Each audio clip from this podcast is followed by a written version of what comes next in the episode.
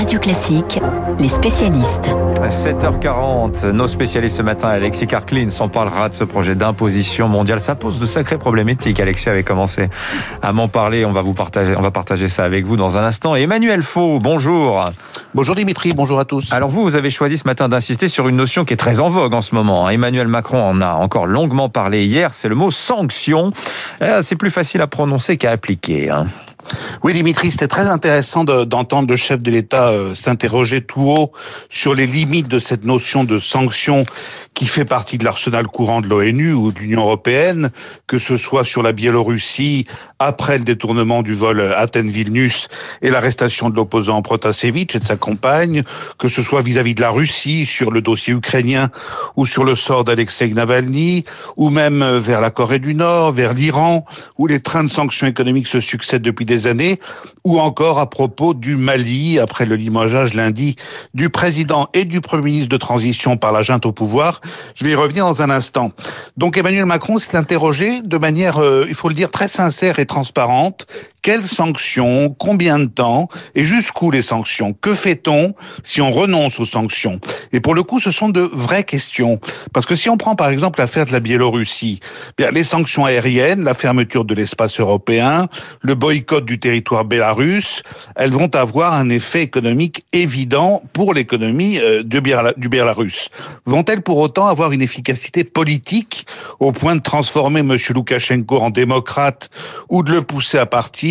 C'est assez peu probable.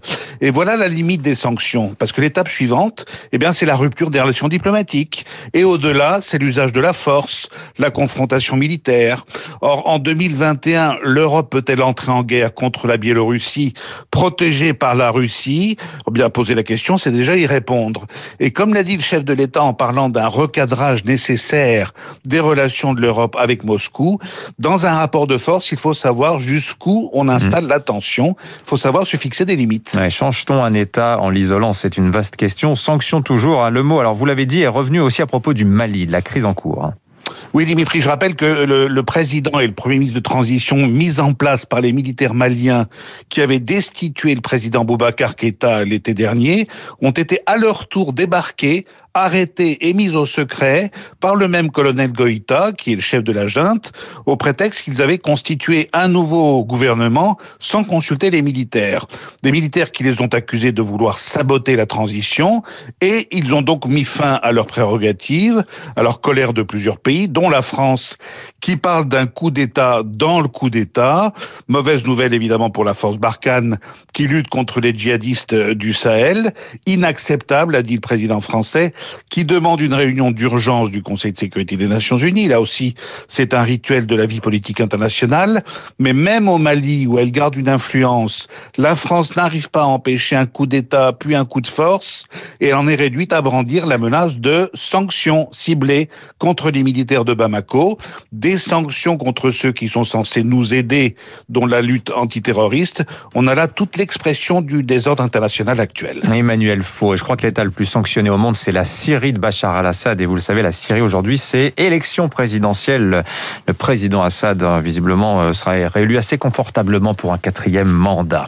7h44, notre euh, second spécialiste ce matin, c'est Alexis Karklins. Bonjour Alexis. Bonjour Dimitri. Alors Janet Yellen, la patronne du Trésor américain, elle est en train de voir tous ses homologues des grands pays. Il va y avoir un sommet du G7, des chefs d'État dans quelques jours, les 4 et 5 juin. Ils sont en train de se mettre d'accord sur un impôt mondial minimum sur les sociétés. Alors ça, c'est vraiment une énorme Hein. Ah, c'est une, révolution. Euh, concrètement, pour que nos auditeurs comprennent bien, l'idée c'est que des pays vont se mettre d'accord pour que les entreprises euh, qui localisent leurs profits dans ces différents pays, payent un niveau d'imposition sur les sociétés minimum. Donc il y a un seuil qui est défini, hmm. qui avait défini probablement comme un taux, par exemple 15%. C'est le souhait de l'administration Biden en disant au moins 15%. On se rappelle qu'il parlait de 21% euh, en avril. Donc là, ils descendent le seuil, c'est un base de départ. Les États, l'Europe avait dit 12,5, 12,5, voilà. Là, les Américains arrivent en disant ça doit être 15%. C'est-à-dire concrètement, quel que soit l'endroit où vous localisez vos profits, eh bien vous devez payer sur ces profits un minimum de 15%. Donc on voit l'idée évidemment qui est derrière. On pense notamment à certains pays. Je pense par exemple à l'Irlande, euh, qui vous savez est un pays qui est connu pour une fiscalité favorable. où 12,5%. Le taux, taux d'imposition est à 12,5. Et ils viennent de dire nous euh, 15% c'est même pas la peine. C'est On même pas la restera à peine. 12,5. Et on voit quand même l'idée qui est derrière. Il y, a, il y a deux objectifs à ça. D'abord, le premier objectif, c'est de réduire ce qu'on peut percevoir comme un dumping fiscal, parce que vous avez les États qui rivalisent, qui se mettent en concurrence pour essayer d'attirer les entreprises, en jouant notamment sur la fiscalité des bénéfices.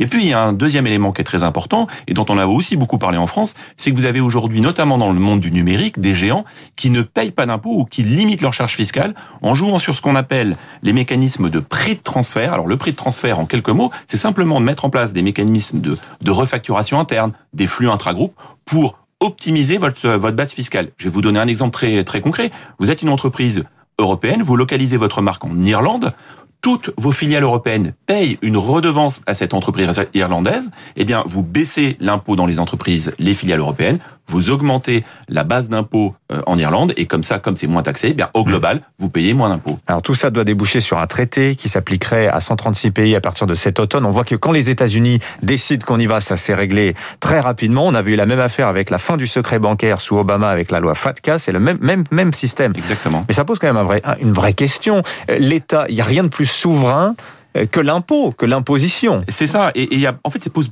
pas mal de problèmes. Le premier problème, c'est celui que vous, le- que vous relevez, Dimitri, c'est effectivement ce problème de la souveraineté. Il y a presque un problème éthique. C'est-à-dire que l'impôt, c'est l'attribut, c'est l'apanage d'une nation, d'un Ah oui. parlement, d'un gouvernement. Or, là, la monnaie, on lève des impôts. C'est Ouais, exactement cela. Et là, on a bien l'idée d'un État euh, extraterritorial, en l'occurrence les Américains, qui pourront définir finalement le niveau de ce taux d'imposition minimum. Et donc, euh, encore une fois, c'est le mécanisme d'extraterritorialité qui, qui, qui, s'in- qui s'applique. Ça veut dire concrètement pourquoi c'est fait? Parce que l'administration Biden a besoin de financer son fameux plan de relance à 2000 milliards de dollars, ce qui veut dire que des contribuables en Irlande, en Suisse ou en Bulgarie, qui payent des taux d'imposition qui seront en dessous de ce seuil de 15%, eh bien, euh, devront financer euh, les routes du New Jersey ou les canalisations du Michigan. Voilà. Est-ce que c'est un retour au multilatéralisme? Est-ce que 15% c'est trop? Est-ce que c'est pas assez? Oh bah vous reviendrez nous en reparler parce que ce sujet, évidemment va revenir dans l'actualité. Merci Alexis Karklins. 7h47 dans un instant. Peut-être vous avez entendu le morceau euh, de Youssoufa pour soutenir, encourager l'équipe de France. Ça vous a Ça vous a pas plu Renaud Blanc va nous faire le florilège des plus beaux morceaux consacrés à l'équipe de France.